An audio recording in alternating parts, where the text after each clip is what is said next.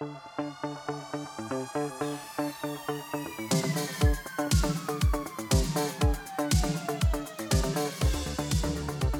aí pessoal, sejam muito bem-vindos a mais um episódio do podcast Economista Sincero, o economista que mais trabalha no Brasil.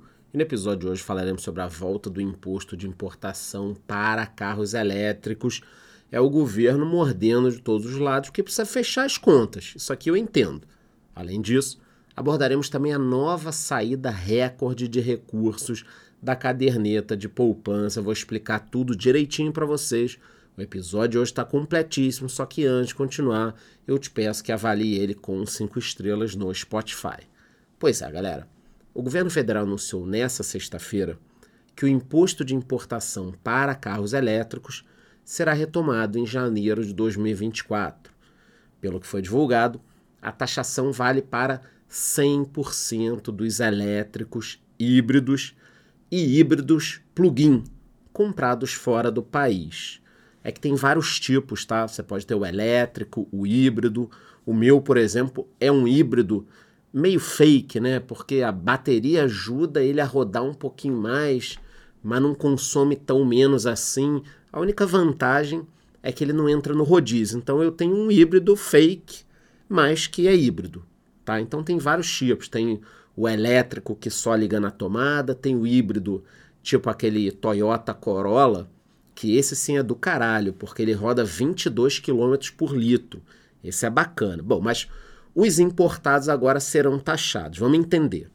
Segundo o Ministério do Desenvolvimento, Indústria, Comércio e Serviços, a medida serve para incentivar a produção de veículos eletrificados no Brasil e atrair investimentos. Então a ideia é cobrar um imposto para que o pessoal fabrique aqui. Bom, o percentual de retomada da tributação vai depender do nível de eletrificação. A partir de janeiro do ano que vem, por exemplo, os carros híbridos terão imposto de importação de 12%.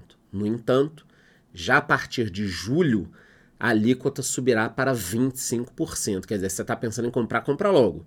Um ano depois, em julho de 2025, o imposto aumentará para 30%. E, finalmente, para completar a alíquota, em julho de 2026, esse percentual chegará a 35%, é imposto que não acaba mais.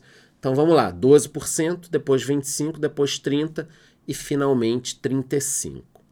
Já os veículos híbridos plug-in sofrerão imposto de 12% em janeiro de 2024, 20% em julho, 28% em julho de 2025 e 35% em 2026 para os 100% elétricos, esses que a gente tem visto rodar aí, que é só na tomada, a alíquota sairá de 10 para 18, 18 para 25, 25 para 35 no mesmo período. Ainda de acordo com o governo Lula, essa medida visa desenvolver a cadeia automotiva nacional, acelerar o processo de descarbonização da frota brasileira e contribuir para o projeto de neoindustrialização do país. Há ainda uma quarta categoria, dentro daquelas que eu falei, a de caminhões e outros veículos elétricos de carga, que começarão com taxas de 20% em janeiro, quer dizer, já acima dos carros, e chegarão a 35% em julho de 2024, ou seja, caminhões e outros veículos terão uma taxa um pouco mais acelerada. Ao mesmo tempo, as empresas têm até julho de 2026 para continuar importando com isenção até determinadas cotas de valor, também estabelecidas por modelo. Para automóveis híbridos, por exemplo, as cotas serão de 130 milhões de dólares até julho de 2024, 97 milhões de dólares até julho de 2025 e 43 milhões de dólares até julho de 2026. Ou seja, vai caindo a cota.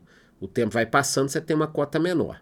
Já para os carros totalmente elétricos, as cotas serão de 283 milhões de dólares até julho do ano que vem, 226 milhões de dólares até julho de 2025 e 141 milhões até julho de 2026 também vai caindo aqui conforme o tempo vai passando.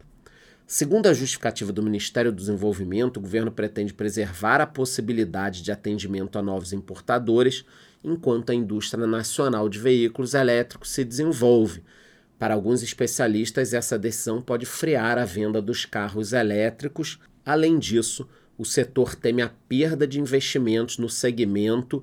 Deu para entender tudo direitinho, né, turma? Existem vários tipos de veículos, elétricos, híbridos. O imposto irá subir aos poucos e as cotas irão cair aos poucos, essas cotas que as empresas têm direito de compra. Então, isso tudo é para o governo forçar as indústrias a investir aqui no Brasil e começarem a fabricar os carros aqui dentro. Faz sentido. Agora tem que entender com as indústrias quais são os empecilhos, é questão trabalhista, burocracia.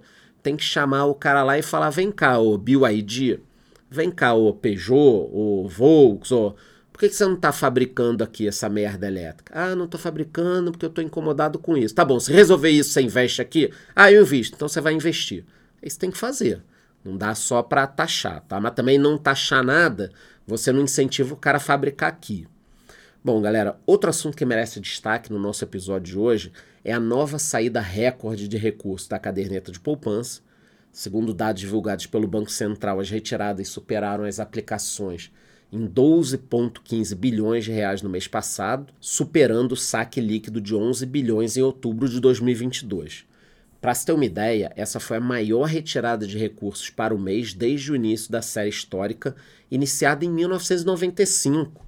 A título de comparação, em setembro, nós vemos saques líquidos de 5,83 bilhões. Então saímos de 5,83 bilhões para 12,15 bilhões.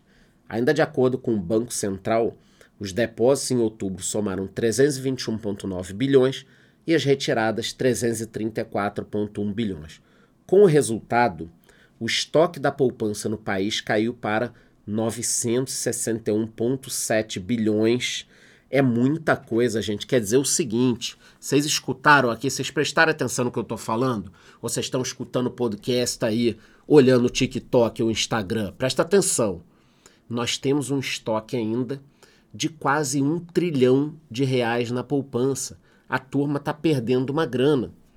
No acumulado de 2023, os saques da caderneta de poupança somam 98,3 bilhões, sendo que só houve resultado positivo no mês de junho. Para quem não lembra, em 2022 o saldo foi negativo em 103 bilhões, o pior ano na história da poupança, segundo alguns especialistas o alto patamar da taxa Selic seria um dos motivos para essa queda recorde e eu concordo com esses especialistas.